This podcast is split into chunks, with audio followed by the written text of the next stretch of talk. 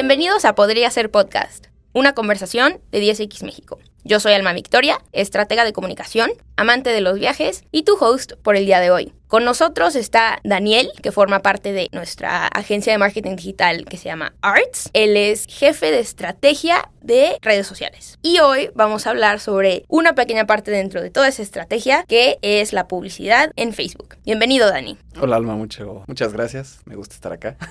Segunda vez. Segunda vez, exactamente. Y sí, vamos a hablar de un tema muy, muy importante y más para aquellos clientes que buscan resultados a corto plazo. Gracias. ¿Me puedes explicar qué son los Facebook Ads? Facebook Ads son todos los anuncios, toda la publicidad que aparece en las plataformas de Meta, que eso es Facebook, Instagram, WhatsApp. Bueno, WhatsApp, entre comillas, puedes dirigir tráfico hacia allá. Y tiene algo que se llama Audience Network, que es aparecer en sitios con los que tienen acuerdos Meta. ¿Qué sitios? Quién sabe, pero una rama más de Facebook Ads. ¿Y tú qué te especializas dentro de Facebook Ads? ¿Qué tipo de campañas? No sé si exista la posibilidad de especializarte en alguna cuestión porque tienes demasiados objetivos que puedes cumplir con Facebook Ads. Puedes dirigir tráfico a e-commerce. A lo mejor ese podría ser un nicho al que ciertas agencias se pueden enfocar. Tráfico general a sitios web, o sea, no necesariamente que vendan productos. Interacción dentro de las mismas plataformas de Meta. También puedes enviar tráfico hacia las plataformas, a las aplicaciones de mensajería de Meta, Messenger, Instagram Direct y WhatsApp. ¿Y existe alguno que como que funcione más? El comodín suele ser el de mensajes, porque no todos tienen una página web, no todos tienen alguna landing, no todos tienen algo ya más especializado, un poco más grande. Entonces, lo más sencillo es creas tu página, creas tu perfil de Instagram y empiezas a mandar gente a que te contacte, a que se interese por medio de las aplicaciones de mensajes y ya ahí se da un, un seguimiento a las conversaciones. Aplicaciones de mensajes, ¿te refieres a esas mismas? Instagram, Facebook. Ah, a Messenger. O, o te van a escribir a tu WhatsApp. WhatsApp también entra e Instagram. ¿Y cómo escoges dónde quieres que te escriban? En Facebook Ads puedes elegir las ubicaciones donde va a aparecer tu anuncio y también en este caso de los mensajes, escoger las, las plataformas a las que vas a dirigir al público. Puedes decirle que nada más sea Facebook, que sea Facebook Instagram, que sea Instagram WhatsApp, los tres, dependiendo cuánto sea tu presupuesto, cuáles sean tus objetivos, cómo sea tu forma de vender, de varias cosas, depende.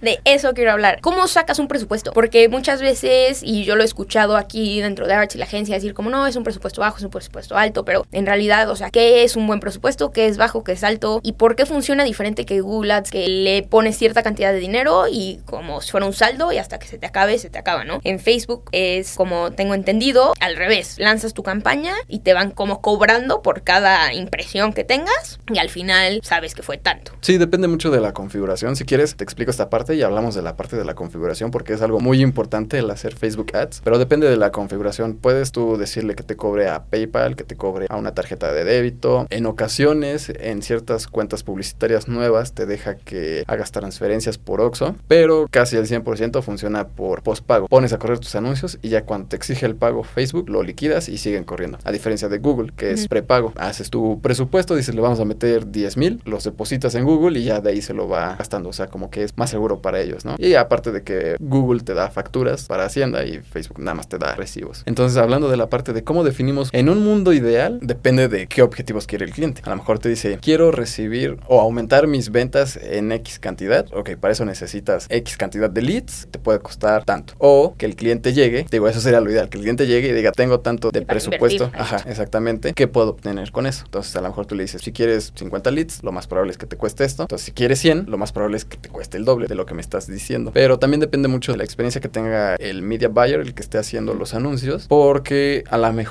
aquí en Puebla te cuesta 10 pesos un mensaje a las redes sociales y a lo mejor en Ciudad de México, como hay mucha más gente, sale más barato. O te vas a una ciudad pequeña donde es más reducido el público, entonces es más difícil que consiga las conversaciones y aumenta el presupuesto. Entonces, lo que solemos hacer es poner un mínimo, decir, ok, se van a hacer campañas de tráfico web. En nuestra experiencia, el promedio está el costo por visita, entonces te sugerimos esta inversión. Y ya de ahí subir, bajar, ir definiendo un presupuesto óptimo de acuerdo a los resultados resultados que se vayan obteniendo. Es mucho de prueba y error, ¿no? De hacer tantos anuncios, ver cuáles funcionan, probarlos con ciertos públicos, ver cuáles públicos funcionan e ir consolidando, ¿no? Tanto anuncios como públicos. Estas personas con estos intereses y estas características me están dando buenos resultados. Para que no compita, lo meto en un mismo público y me está funcionando con estos anuncios. Entonces, a estos que están funcionando con estos que están funcionando, los unes y ya vas optimizando. Es cuestión de optimizar el presupuesto para que en lugar de, digamos, 400 pesos te dé 400 visitas y no que con 400 pesos te dé 100 visitas. Es mucha la, sí, claro. la diferencia. Y eso de prueba y error, ¿qué tanta libertad o flexibilidad te da Facebook para ir haciendo esto, ir cambiando? ¿Lo puede hacer cuando sea? Lo ideal es que lo dejes correr el anuncio y conjunto cuatro días para que tenga cierto aprendizaje el algoritmo, la inteligencia que va gestionando todo esto y vaya encontrando a las personas que sí son más probables de cumplir el objetivo. Perdón, ¿me repites la pregunta?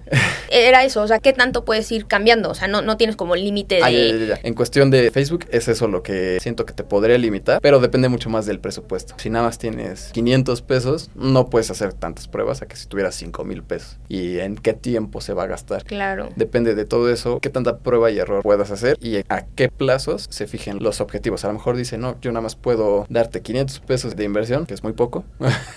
¿Qué cantidad sería una cantidad razonable para que funcione? Para tener una cantidad razonable debemos delimitar tanto el tiempo como el tipo de campaña que se va a ocupar. ¿Cuáles son los tipos? Antes Facebook te daba muy obvio el embudo de conversión. Tenía su fase de reconocimiento, sus campañas para la fase de consideración y sus campañas para la fase de venta. Obviamente tenías que ir llenando ciertos objetivos como para que fueras optimizando la parte importante. Está la campaña de reconocimiento, que literal es su objetivo mostrar la mayor cantidad de veces el anuncio. Están las de interacción, vayan a un sitio web, que interactúen con una publicación, que te manden mensajes. Están las de clientes potenciales, que son formularios donde la gente se registra. Y están las relacionadas a ventas, que puede ser dirigir a personas a un lugar en específico físicamente, que concreten alguna acción en tu sitio web, ya sea la compra, que hagan su perfil, te dejen sus datos, que le den clic a cierto botón. Eh, ahí hay Sí. una gran variedad, pero se divide en eso, ¿no? En las que son para reconocimiento, que te dan mucho alcance, las que te dan cierta interacción y las que buscan acciones más específicas y focalizadas a un objetivo más de venta. Ok, entonces ya escogiendo el tipo de campaña que vas a ocupar, después es qué presupuesto le vas a dar. Sí. Esa era la pregunta original y yo te interrumpí, pero Sí. ¿qué es un buen presupuesto? Poniendo el ejemplo de mensajes, el mínimo de inversión diario es de un dólar, más o menos, ¿no? De ahí tú decides cuántos días va a estar corriendo el anuncio. Te digo, lo mínimo serían cuatro días. Con 25 puede que sí, depende del servicio, producto y todo eso, que te dé resultados, puede que no. Lo ideal es ese mínimo, ¿no? Tener en mente ese mínimo de los 20 pesos o el costo mínimo para cada campaña. Pero eso es muy poquito, o sea, 20 pesos por día. Hay campañas, he tenido campañas que me cuestan un peso, centavos el mensaje, que son así súper, súper guau.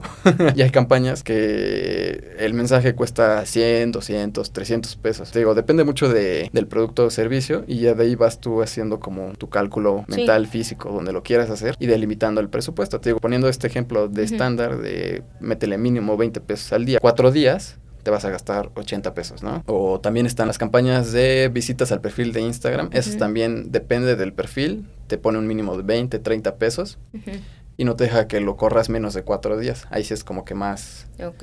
más Pero forzoso. Si yo fuera, no sé, yo Alma Victoria tengo un negocio y vendo un refresco especial, ¿no?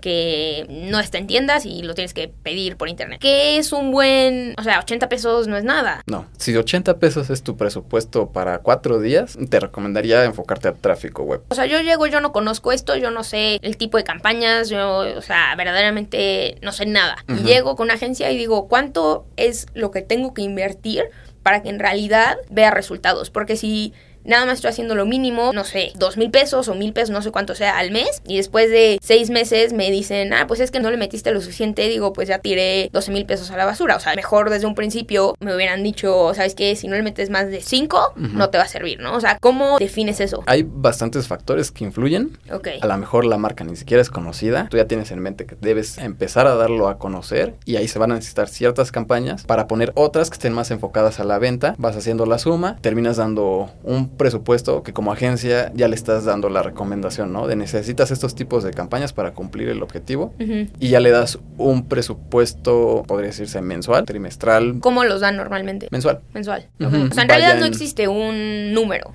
No, O sea que Un- si es menos de 6, no lo hagas. Exacto. Porque depende. Sí, depende, Ok. digo, depende mucho. Digo, con 500 pesos ya conseguí casi mil conversaciones en esas campañas que te digo que están muy bien. También he tenido campañas que le meten a una cuenta publicitaria de diferentes sucursales 25 mil pesos y te da la mitad de las conversaciones que estoy teniendo en la otra cuenta. Pero es que son nichos muy diferentes. Ok.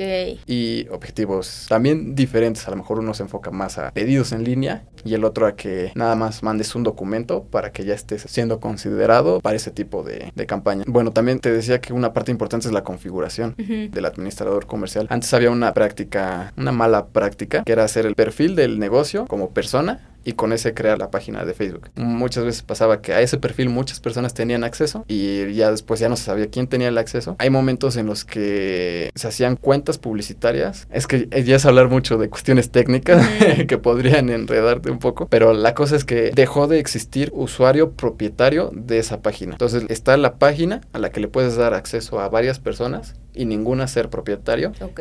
y a esa página darle la propiedad a un administrador comercial. El administrador comercial es como el general, lo que administra Instagram, WhatsApp, las pixeles, todas la- las herramientas que te da Facebook para que hagas marketing en sus plataformas. Y cuando haces eso y no se sabe quién tiene el acceso, corres el riesgo de que te tumben todo, ¿no? A lo mejor alguien de mala fe dice voy a borrar esto, yo ya no estoy ahí, me robaron el negocio, no sé qué, y te lo borran. Por eso es muy importante hacer una correcta configuración de tus páginas, tus perfiles en Instagram, tu WhatsApp, todo lo que involucre las plataformas de, de Facebook con tu perfil, con tu negocio y tenerlo todo en orden ahí, porque así ya tú tienes esa, esa seguridad, ¿no? De que estás administrando correctamente tus páginas. Ok. Pero, te digo, incluye muchos detalles técnicos. Sí, sí, sí. Que a lo mejor- Más complejo Ajá. de una conversación de 15 minutos. Sí, exactamente. Pero en lo general, como conclusión, sería, ¿qué es Facebook Ads? Es esta plataforma que te da acceso a poder crear diferentes tipos de campañas dependiendo tu necesidad.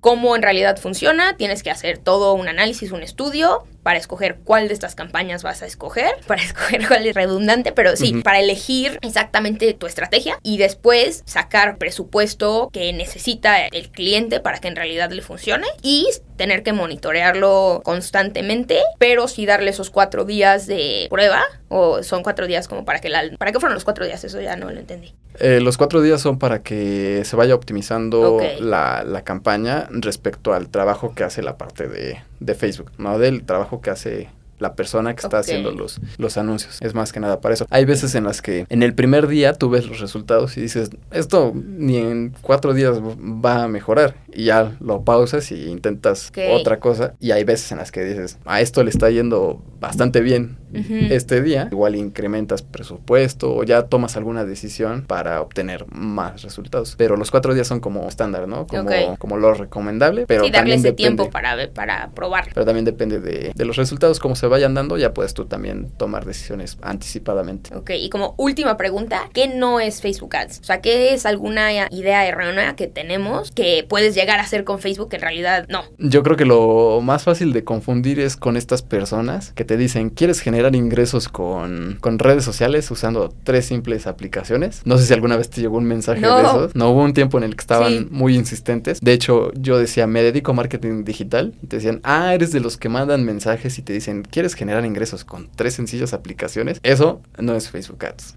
Sí, creo que tenemos que, eh, no sé si educar sea la palabra correcta, pero sacar un poquito más esta información de, de qué sí es y qué no es, porque las personas que no están metidas en el mundo de marketing digital, específicamente en redes sociales, Ujú. pues no, no lo conocen y es muy confuso para un cliente llegar a una agencia y no saber ni siquiera qué quieres y lo que te dicen, a lo mejor tú tienes otra idea y pues en realidad así no funciona, es muchísimo más complejo, se requiere mucho análisis y una gran estrategia para que todo esto pueda funcionar. Sí, exactamente. De hecho, sí hay mucha confusión con los clientes. Algunos piensan que los anuncios va a ser lo que está publicado y no es necesariamente así. Tú puedes tener tu estrategia de contenidos, lo que se va a estar publicando y en paralelo tener corriendo anuncios específicos Sí, otras aportan, campañas. Ajá, que no apartan, no aportan nada a tu estrategia de contenido pero que son necesarios para llegar a gente nueva, a nuevos prospectos, nuevos clientes potenciales. Y muchas veces sienten que lo que están haciendo en anuncios, como no lo ven reflejado en las publicaciones, no se está haciendo nada. Entonces ahí puede haber esa, esa pequeña confusión. A lo mejor lo podemos ver como un espacio alterno a, a tus contenidos, a tu negocio, que llega a gente que todavía no te conoce. Muchas gracias. Muchas gracias por... sé que esto es un tema súper extenso y complejo, pero gracias por explicarnos un poquito de qué es, cómo funciona y qué no es. Sí, exactamente. Si te llegan a hacer preguntas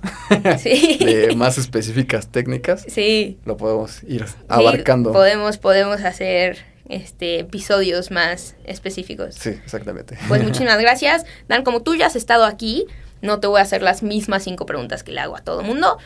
Este, te voy a hacer tres preguntas específicamente para ti. ¿Estás listo? Sí, claro. Número uno, ¿cuál es tu marca favorita? Xiaomi. bueno, ya está fea mi funda, pero... ¿Por qué? En su tiempo la conocí antes de que ya se vendiera oficialmente en México. La conocí por eh, YouTube. YouTube es mi red social favorita. y me pareció un, una propuesta muy interesante mm, del lado eh, asiático. ok.